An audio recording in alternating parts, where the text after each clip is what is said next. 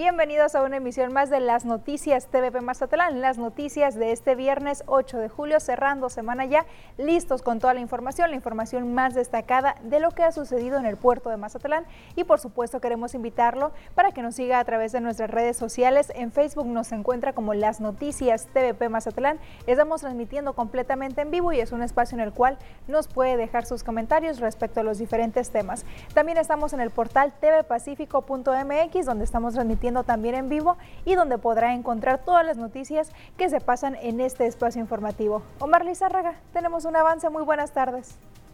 Muy buenas tardes, Kenia Fernández, a todo el teleauditorio de las noticias TVP. Gracias por acompañarnos y efectivamente un avance de lo que le tenemos preparado para el día de hoy tiene que ver con la detención de dos mujeres el día de ayer, esto en el fraccionamiento Jacarandas, al pretender privar de la libertad a una bebé de cinco meses. Las autoridades declararon al respecto y aquí le tendremos los detalles. Y otra información, una vez que se aprobó, aprobó la ley inmobiliaria en Sinaloa, bueno, pues AMPI, lo que es la Asociación Mexicana de Profesionales Inmobiliarios, asegura que solamente están a la espera de la publicación en el diario oficial para empezar las certificaciones. Esto y más hoy aquí en las noticias.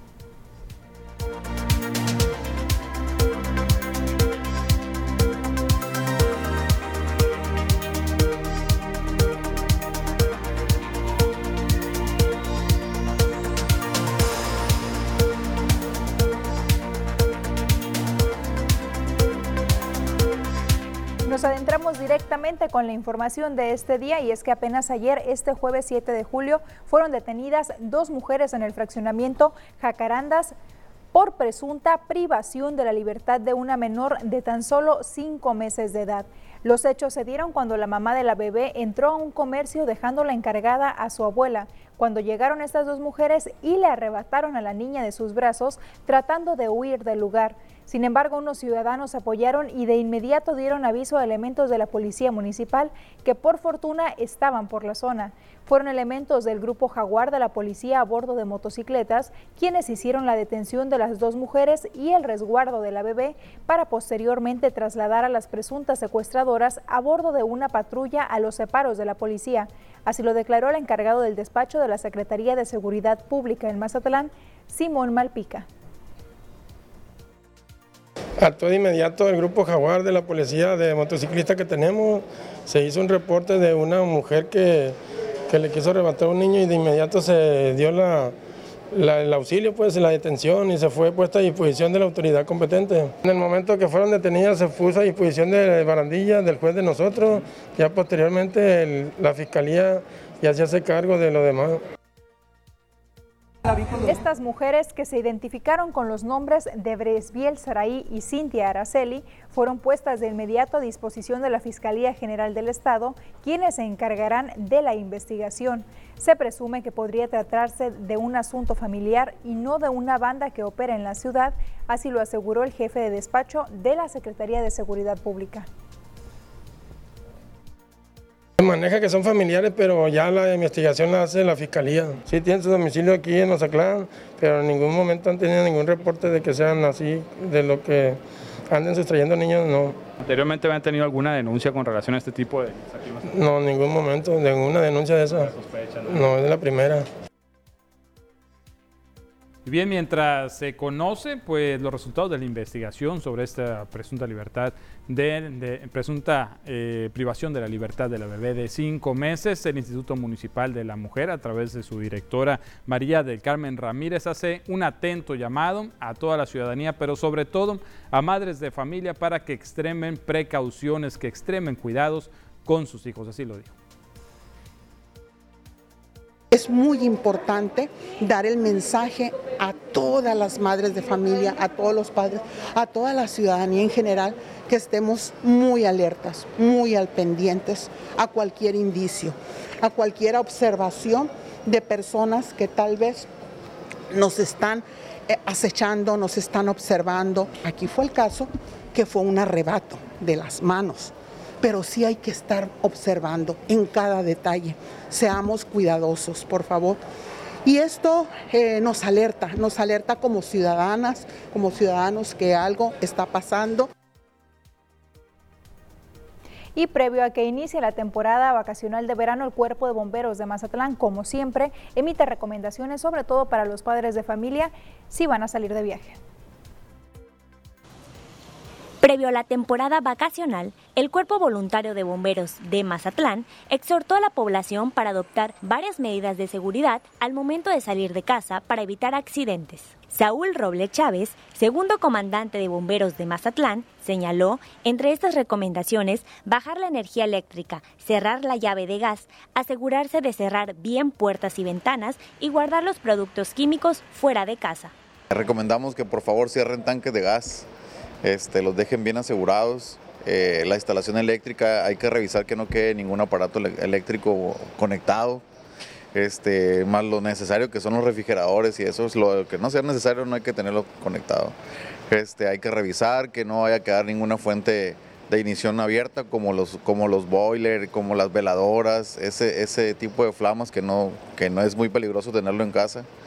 Este, y los, y los este, productos químicos, pues guardarlos afuera. Roble Chávez puntualizó que en esta temporada vacacional los padres de familia no deben de descuidar a los pequeños, ya que pueden realizar diferentes juegos y travesuras que podrían ocasionar algún accidente. Pues recomendamos que ahora que los niños están en casa, pues hay que cuidar que los niños no estén en la cocina, que, que por ejemplo cuando están, cuando están jugando hay que mantenerlos vigilados, cuando están comiendo dentro de una habitación pues hay que mantenerlos vigilados también, que no jueguen con los cerillos, que no jueguen con encendedores, ese tipo de cosas que ahorita que, se, se aumenta el riesgo con los niños porque están en casa. ¿no?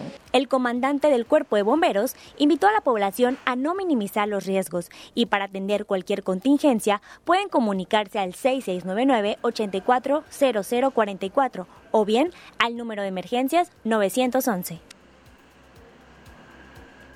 Y otras recomendaciones que también hay que acatar en esta temporada vacacional son las que hace el Escuadrón de Salvamento Acuático con relación a algunas zonas de playa que se consideran restringidas o zonas peligrosas para meterse a bañar. Sobre esto habla el comandante de este cuerpo de auxilio, el comandante eh, Espinosa, Gustavo Espinosa Bastidas. Este, hay unas áreas que están restringidas este, debido a que a su, al peligro que existe ahí. Eh, una de ellas es Avenida del Mar, a la altura de los, de los lobos marinos, lo que es a la altura del Barali hasta la letra del Valentino son áreas peligrosas, Avenida del Mar, insurgentes y nos brincamos a lo que es el área del Zumbagua. No son recomendables para bañistas porque ahí normalmente siempre existe lo que es la, corriente de retorno, entonces está el peligro, están las rocas, entonces no se les permite que se, que introduzca el bañista de esa área. Está señalizado, Así es, tiene su señalética y aparte tiene el banderín y está un salvavidas ahí en el lugar. Un hombre falleció esta mañana aquí en el puerto de Mazatlán tras impactarse contra un poste de la Comisión Federal de Electricidad. El accidente ocurrió alrededor de las 5.30 horas de este viernes por la avenida Azalea de la colonia Flores Magón. La persona que perdió la vida iba conduciendo una vagoneta Grand Caravan de color azul marino y por causas desconocidas hasta el momento perdió el control y se impactó con el poste de concreto. Al lugar acudieron paramédicos de Cruz Roja, sin embargo el conductor ya no presentaba signos vitales.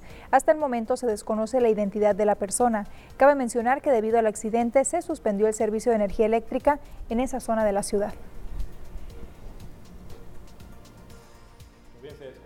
momento, como bien se menciona en, esta nota, pues las causas que podrían provocar la muerte de esta persona. Hay, pues hay algunos eh, rumores de que pues, podría haber sido una muerte natural por infarto. También hay quienes dicen que al parecer se deben robar la unidad. Nada está confirmado, por las autoridades. Esta, eh, como mencionas, pues todavía eh, el hecho real es que esta persona perdió la vida y pues lamentablemente pues fue sufrió un accidente al estrellarse con un poste. ¿no? Y, bueno, más el otro tema que por supuesto que, alarmó a todos los mazatelecos del día de ayer y sin duda pues tiene, o sea, se entiende el hecho de esta situación del presunto pues básicamente secuestro de la niña. Bueno, pues ya lo aclaran las ya la aclaran las autoridades. Hasta el momento no se tiene conocimiento de que sea alguna banda que se dedique a realizar ese tipo de acciones. Sin embargo, pues la recomendación aquí es tener cuidado. Sí, obviamente, pues por la cuestión de la secrecía en las investigaciones que ahora la sigue la Fiscalía General del Estado, a través de la Vicefiscalía aquí en la zona sur, pues no se pueden dar más detalles, solamente pues se menciona eso, que, eh, que hasta el momento pues no había ninguna denuncia de que haya habido otro intento de robo de algún infante y que no tienen conocimiento de alguna banda que esté operando. Es la primera ocasión que se enteran. Presumiblemente hay rumores también que podría tratarse de una situación de familiares, pero tampoco está comprobado. Eso ya lo arrojarán las investigaciones de la Fiscalía. Y bueno, mientras tanto, como dice el Instituto Municipal de la Mujer, pues hay que extremar precauciones. Nunca hay, hay que descuidar de sus hijos, hay que estar bien atentos por cualquier situación que se podría presentar. Es cuestión de segundos, ya lo vimos el día de ayer, está ahí en las imágenes y está pues el hecho, ¿no? Que lo comprueba. Hay que estar bien atentos, muy cuidadosos de nuestros hijos. Muy al pendiente de todos los niños, por supuesto, Omar. Antes de irnos a la pausa comercial, le queremos recordar que ya está activa nuestra línea de WhatsApp para que nos haga llegar todos sus mensajes 6692 4056 44. Volvemos enseguida.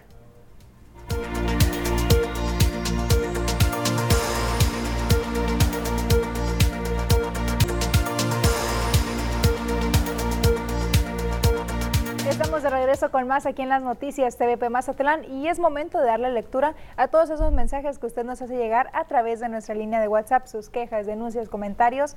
Le recuerdo el número 6692 405644 y bueno, pues ya tenemos listos algunos de los mensajes que muy amablemente nos hace llegar, que le agradecemos muchísimo la confianza que tiene hacia este espacio y que bueno, el objetivo principal ya lo conoce, buscar una solución para las diferentes problemáticas que hay en Mazatlán, que mira, son bastantes, si no este espacio no existiera.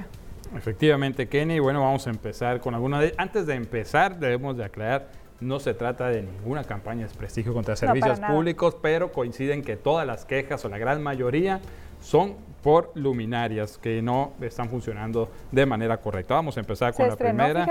Nos dicen buenos días, si nos pueden hacer el favor de reportar estas luminarias de la cancha deportiva de la colonia Ampliación Esperanza en el callejón Guillermo Prieto abajo del paso superior sur. Ya es un problema de más de un año, se ha reportado la aplicación y por teléfono no nos han dado respuesta. Muchas gracias por ese atento llamado, aprovechando como le adelantábamos que la mayoría de las quejas son para servicios públicos, pues para que no se despeguen, tomen notas si alguien del ayuntamiento municipal está siguiendo esta transmisión, pues háganos el favor de hacerle llegar todas estas quejas. De cualquier manera, nosotros también veremos la forma de que lleguen puntualmente al director, ¿no? Y es que la que sigue también tiene que ver con lámparas, es en Santa Fe. Mi reporte de las lámparas de Santa Fe, en especial calle Yucalpan, ya tenemos más de medio año sin alumbrado público. Bueno, pues atento llamado. En la queja anterior un año, en esta seis meses y no le han dado solución. Tenemos la siguiente que nos dicen buen día para reportar a luminarias del fraccionamiento Urbivilla del Real. No prenden desde hace 15 días en calle Boulevard Paseo de los Reyes y Camino de los Reyes. Muchas gracias, gracias a usted por comunicarse con nosotros y la confianza que tiene hacia nuestro noticiero. Para reportar estas luminarias que se encuentran en Callejón Guillermo Prieto, número 5404, en la colonia Ampliación Esperanza, abajo del paso superior, ya hace más de un año que se están reportando y no las han arreglado. Es un peligro para las personas que viven ahí por los viciosos que pasan en la noche. Ya se han reportado muchas veces y nada, gracias. Bueno, pues continúan las quejas. Te digo que en esta ocasión aprovechando seguridad pública, ¿no? Para que refuerce los rondines, que se pongan de acuerdo con servicios públicos y todas esas zonas donde no están sirviendo las luminarias, no sé si le van a alcanzar los elementos, yo creo que no, pues que refuercen ahí los rondines de vigilancia para evitar que sucedan asaltos o cualquier otro tipo de delitos, ¿no? También nos dice Mazatlán, llena las calles de carretas de comida, no hay orden, las banquetas con carros arriba de ellas, la gente tiene que andar por la carretera. De hecho, es muy común aquí en Mazatlán también esa situación de que incluso aunque estén libres las banquetas, mucha gente acostumbra a caminar por las calles exponiendo su vida. Me ha tocado ver eso, incluso hasta con niños y pues la verdad, pues hay que tomar conciencia. Bueno, también primero regular esta situación para que había una campaña. Sí, regular que se esté, que se evite que estén bloqueando las banquetas y la otra, pues que la gente también camine por las aceras, ¿no? Este, este programa que te digo ya tiene algunos meses que era precisamente de oficialía mayor. Yo recuerdo que estaban buscando precisamente eso, retirar todos los obstáculos que hubiera en las banquetas. Sin embargo, pues ya no, ya no sabemos en qué terminó, pero sí es importante que, que, se ponga en marcha esto. También sabemos que hay carros, que hay motocicletas y un sinfín de obstáculos. Inclusive, fíjate, ahorita que hablamos de banquetas en el centro histórico, es prácticamente imposible caminar por la banqueta, Omar. Hace poco, de hecho, en los próximos días va a salir esa nota, iba con un grupo de niños con discapacidad y caminaban por la calle porque en las banquetas simplemente no se puede tantos obstáculos que hay, desde cables, desde pozos, el adoquín que no sirve, en fin, son un sinfín de, no tiene fin definitivamente, todos los obstáculos en una sola cuadra que nos topamos con más de seis obstáculos, Omar. Y a veces no nos damos cuenta si, eh, que no nos ponemos a analizarlo, pero ponga atención y se va a dar cuenta de esta situación que nos comenta mi compañera Kenny, sí es real. Desde que me comentó que estaba armando esa nota, yo me empecé a fijar precisamente, y no solamente en el centro, en varias partes de la ciudad es difícil circular si tienes eh, pues alguna dificultad, ¿no? si padeces de, de, eh, algún padecimiento, si tienes un padecimiento que te obliga a andar en silla de ruedas, por ejemplo, en muletas, que no te puedes mover libremente, hay muchos obstáculos para estas personas que intentan circular de manera libre y por las rampas y pues ni se diga, ¿no? También Algunas bloqueadas también. Sí, incluso sí, las rampas de discapacidad totalmente bloqueadas. Ya te digo, después le estaremos dando a conocer esa información. 45 minutos esperando el Villa Galaxia, Casa Hogar. Bueno, continúan las quejas en contra de los camiones urbanos de Mazatlán. Recordemos de este aumento de un peso y bueno, pues que desató el enojo de algunas personas por el mal servicio que señalan que presentan 45 minutos esperando el camión. Enrútate. Es la, aplicación, que menciona ahora la Delegación de Vialidad y Transportes. Hay una aplicación que puede bajar en su teléfono, se llama Enrútate, busca Mazatlán, ruta de camión, la que está buscando, hacia dónde se dirige. Y supuestamente en esa ruta le dice cuánto tiempo aproximado esperará para que llegue el próximo camión de su ruta o dónde puede tomar el camión. Nos metimos, y no es, funciona. es mucho, no funciona mucho GPS, hay que decirlo, pero bueno, pues por lo menos sí le dicen dónde puede tomar el camión si usted eh, tiene alguna duda, ¿no? Y qué tipo de ruta. También nos dicen en la calle Las Fuentes del Fraccionamiento Hacienda Victoria ya tiene tiempo fuera de servicio las lámparas del alumbrado público. Volvemos con el alumbrado público. Atento llamado servicios públicos municipales, pues hay mucha chamba, hay mucha tarea por hacer. Sobre todo en el tema de las luminarias, que por cierto en la avenida Carlos Canseco ya empezaron a iluminar algunas, son de estas que están por el malecón, recordemos que habían anunciado este programa y muy bonitas se ven en la zona turística, pero bueno, lo que más le duele a la gente es la zona sobre urbana. todo la, la, zona urbana y la uh -huh. periferia de la ciudad. Así que ojalá que ahí también se empiecen a implementar estos programas. Por lo pronto nos vamos a anuncios comerciales, volvemos enseguida.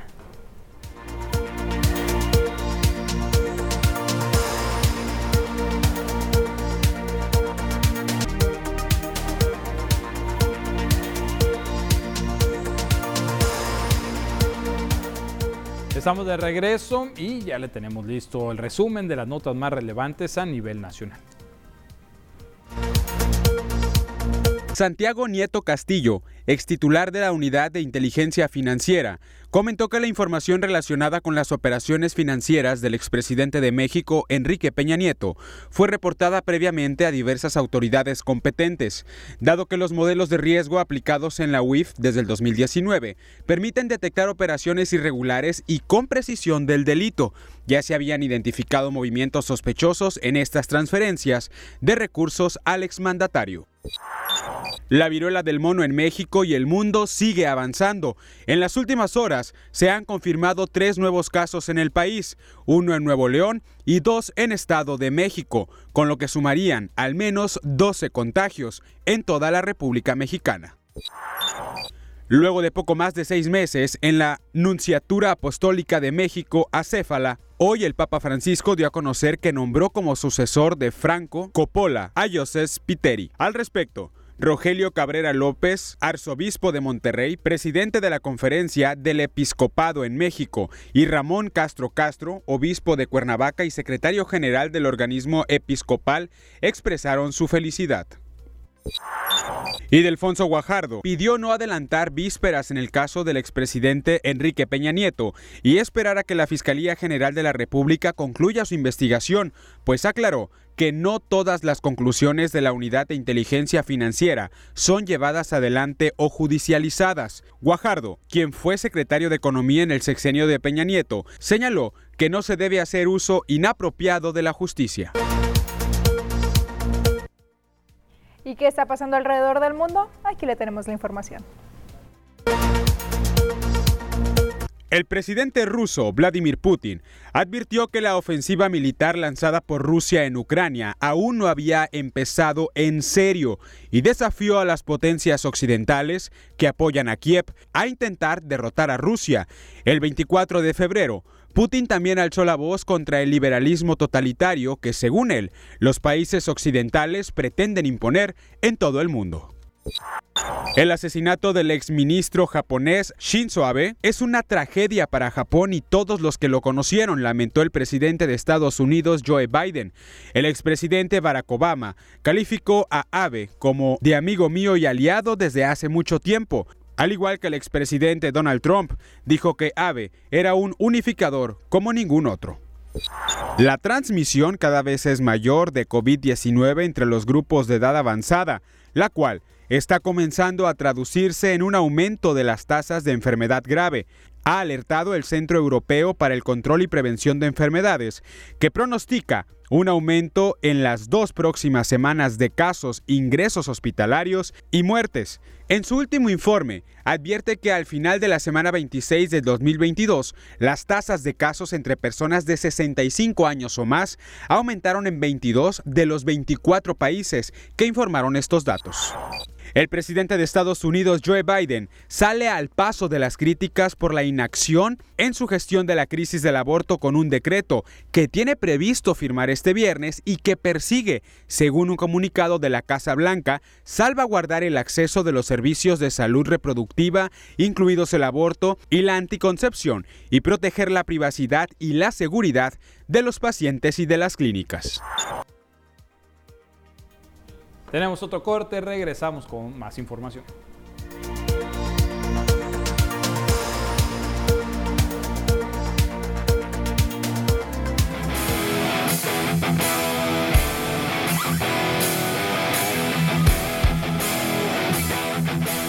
Estamos de regreso, es tiempo de la información deportiva. Para eso Ernesto Vázquez ya se encuentra aquí con nosotros. Compañero, platícanos de qué vas a hablar hoy. Eh, pues lo que se viene en unas horas más ahí en el Kraken va el equipo de Mazatlán y por supuesto pues diferentes temas aquí los vamos a presentar.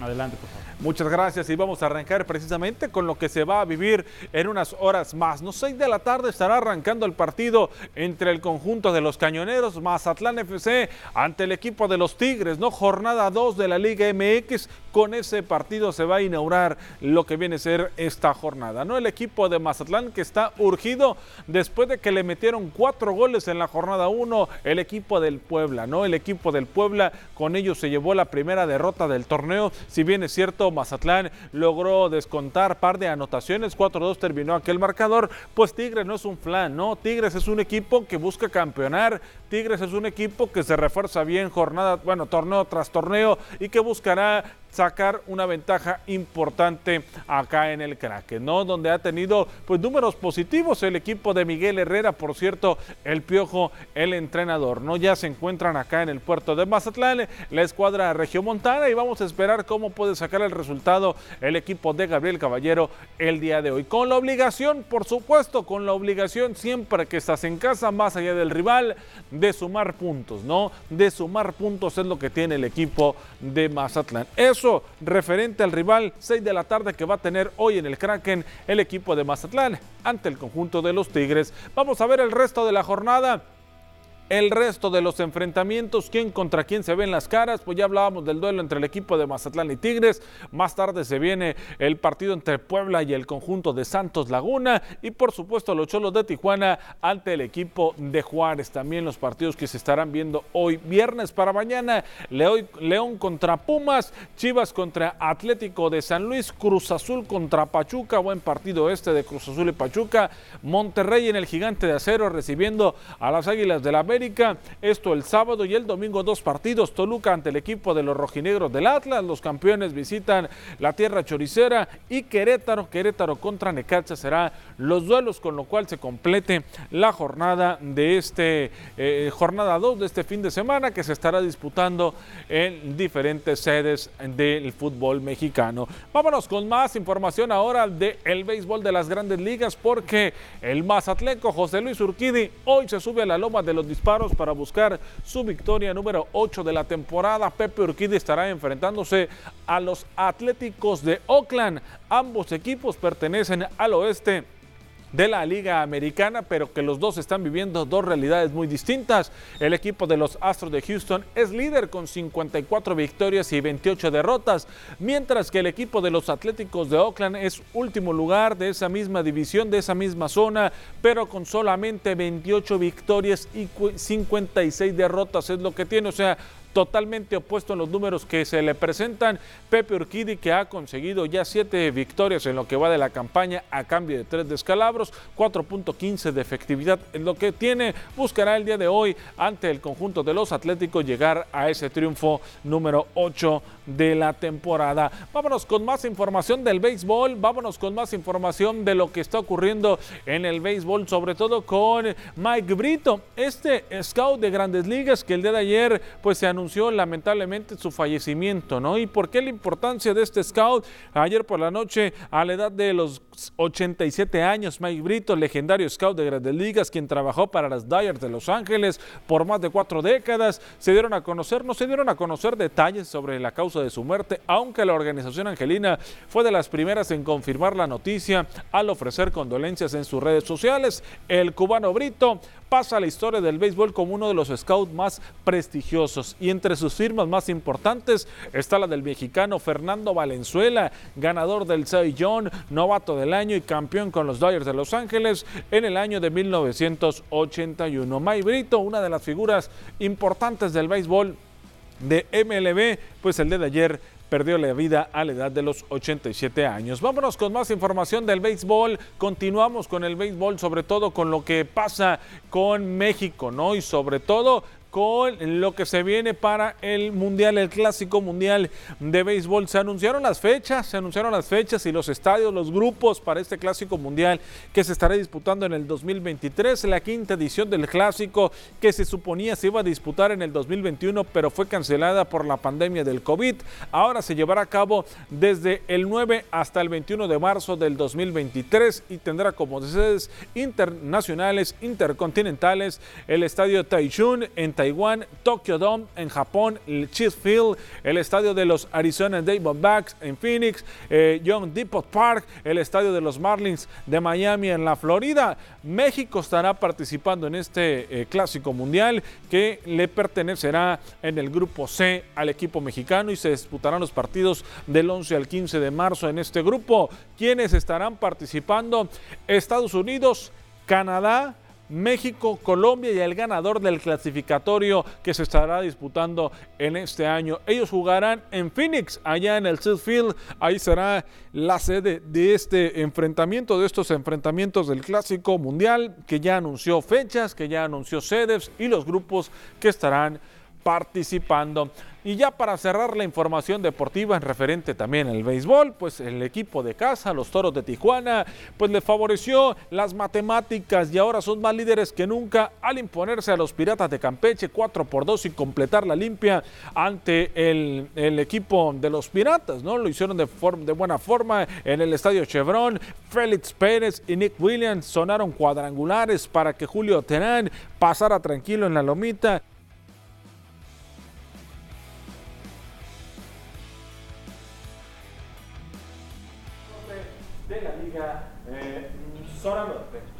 Muchas gracias por la información, compañero. Pues estaremos pendientes de lo que sucede este fin de semana con el Mazatlán FC y los Tigres. Muchas gracias. Ahora enseguida os queremos invitar a informarnos bien del el pronóstico del tiempo para las próximas horas.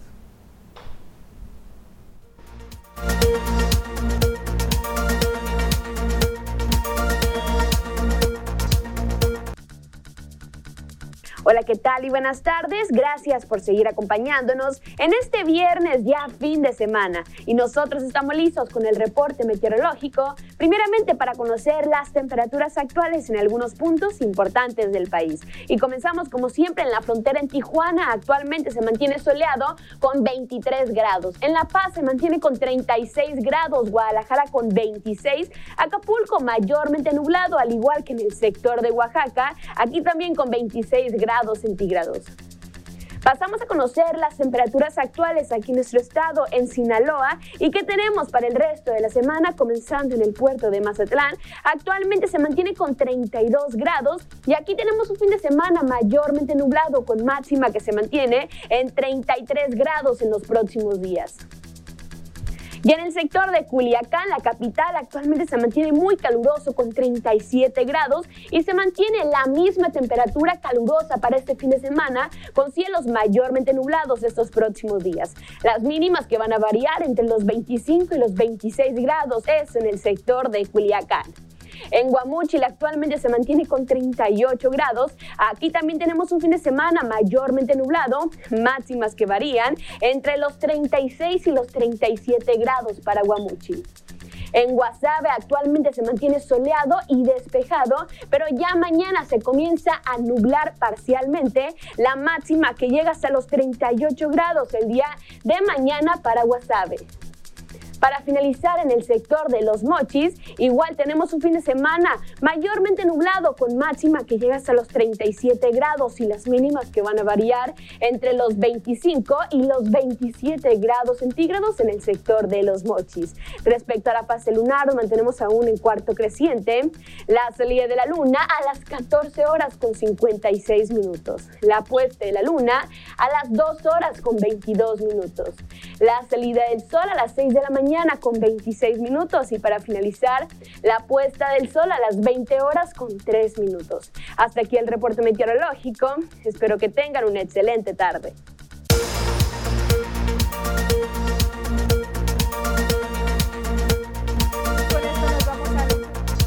Regresamos enseguida.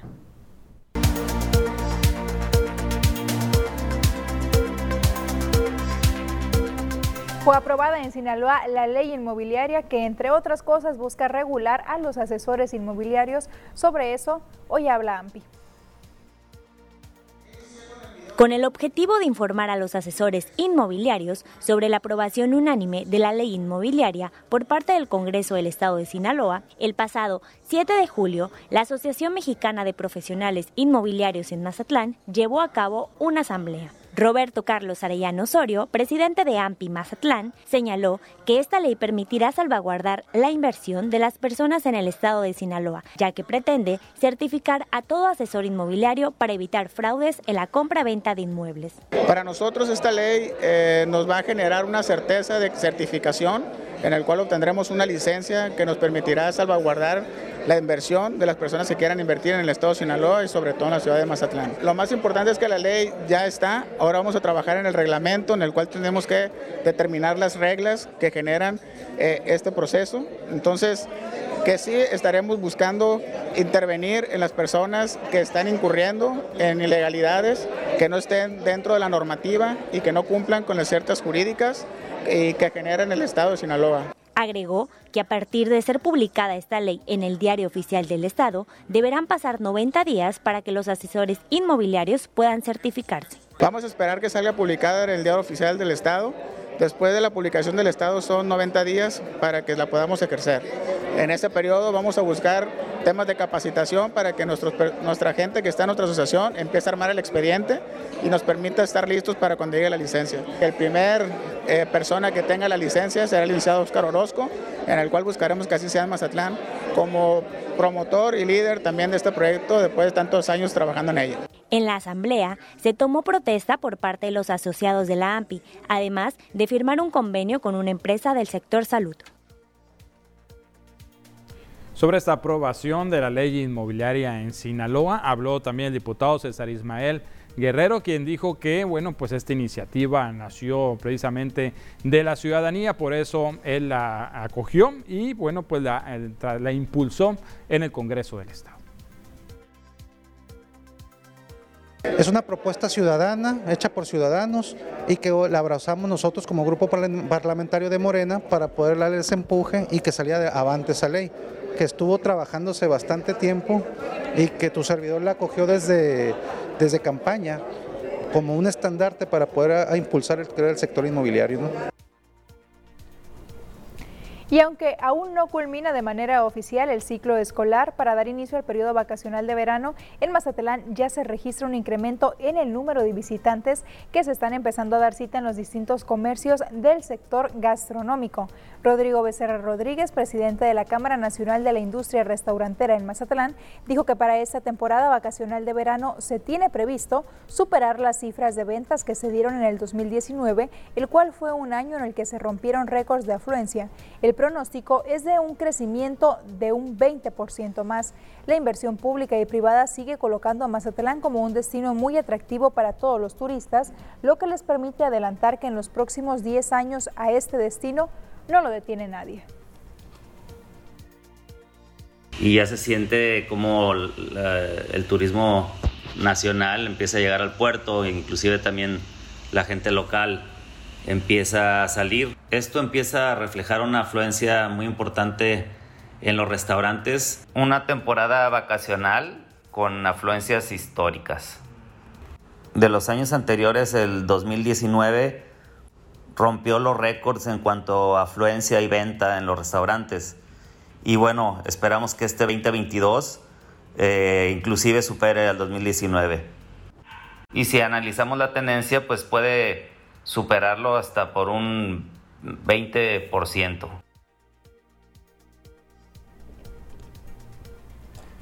Y siguen las sanciones a choferes del transporte público por parte de la Delegación de Vialidad y Transportes de Mazatlán por no respetar los límites de aforo permitidos a bordo de las unidades ante la contingencia sanitaria de COVID-19. Este jueves, 7 de julio, se detectó un camión que llevaba un sobrecupo de 120%, a quien de inmediato se procedió a infraccionar de manera personal por el delegado de Vialidad y Transportes, Mario Rafael González. Ayer agarré una unidad como con el 120 y se sancionó. Inmediatamente se tomaron fotografías gráficas, se subió a la página de Vialidad de Transporte y, este, y de inmediato por este, traer mayor número de personas, por no respetar la sana, distancia y por falta de protocolo sanitario. Entre 1.800 pesos con el descuento 900, pero si es reincidente ya no hay, ya no hay descuento. En Mazatlán fueron certificados cuatro planteles educativos como escuelas saludables. ¿De qué se trata esto? Aquí los detalles. El Mazatlán, la Dirección de Promoción y Prevención de la Salud del Gobierno del Estado certificó a cuatro planteles educativos como escuelas saludables. Gerardo Kenin Sunza Leiva, director de dicha dependencia, explicó que certificarse avala que estas instituciones promueven acciones para que los estudiantes tengan estilos de vida saludables, así como les informan los métodos de prevención para distintas enfermedades. Son escuelas promotoras de la salud, son escuelas donde a través de los docentes, los padres de familia, el ayuntamiento y todos los ciudadanos y la Secretaría de Salud en trabajo en conjunto, pues hacemos acciones que nos ayuden a, promover estilos saludables de vida, a la actividad física, a una alimentación saludable y a la prevención de varias enfermedades. Puntualizó que para formar parte de este proceso, primeramente deben hacer la solicitud a la Secretaría de Salud para después recibir pláticas en las que se les enseña a cómo ser promotores en la sociedad. Insun Saleiva agregó que las primeras instituciones educativas en la ciudad que se han certificado como escuelas saludables son los preescolares Independencia 25, Enrique Repsamen y el Jardín de Niños Eloísa Aguirre del Valle, así como la primaria Ignacio López Rayón. Tenemos más noticias después del corte.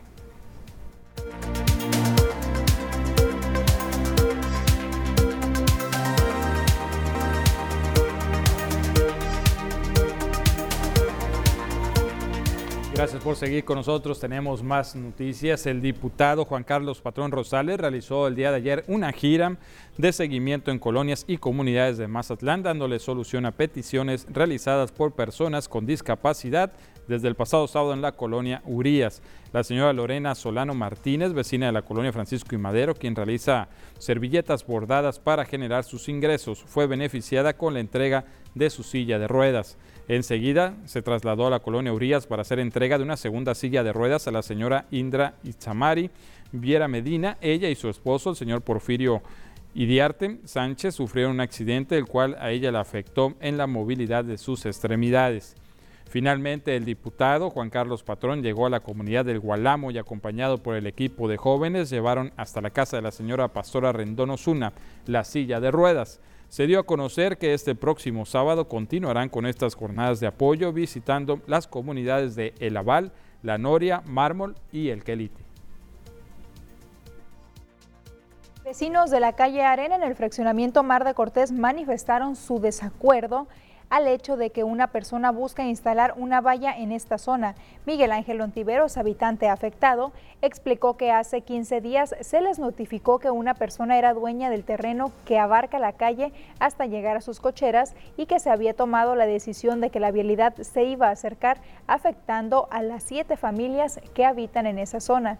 Expresó su molestia debido a que de hacerse no les permitiría ingresar sus automóviles cerca de sus casas, pese a que en sus recibos de pago de servicios, así como en los contratos con la inmobiliaria, aparece que el domicilio está ubicado en la calle Arena. Agregó que buscan llegar a un acuerdo con la presunta dueña del terreno a fin de que ninguna parte resulte afectada. Vamos a escucharlo. Que es dueña de hasta donde llegan nuestras cocheras, de la casa de aquí de, de Marte Cortés, en calle Arena, y nos quieren cercar.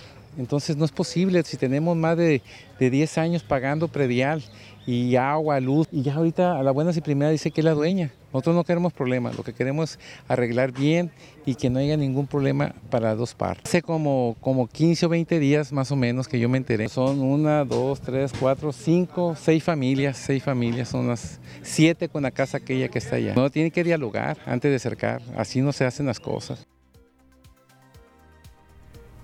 Desde hace de más de una semana, vecinos de la calle Valle del Chilpancingo, esto en Fuentes del Valle, sufren de una fuga de agua potable.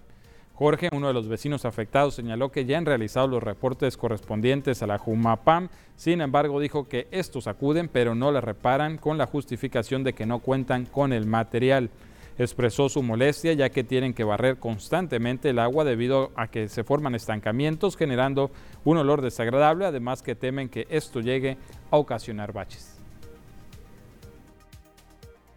Pues el problema es ese, el montón de agua que corre y se pone verde aquí y la tenemos que estar barriendo y sin embargo se va hacia allá, hacia, hacia el arroyo nada más. Ya tenemos como una semana más o menos, se forman baches, sí, exactamente.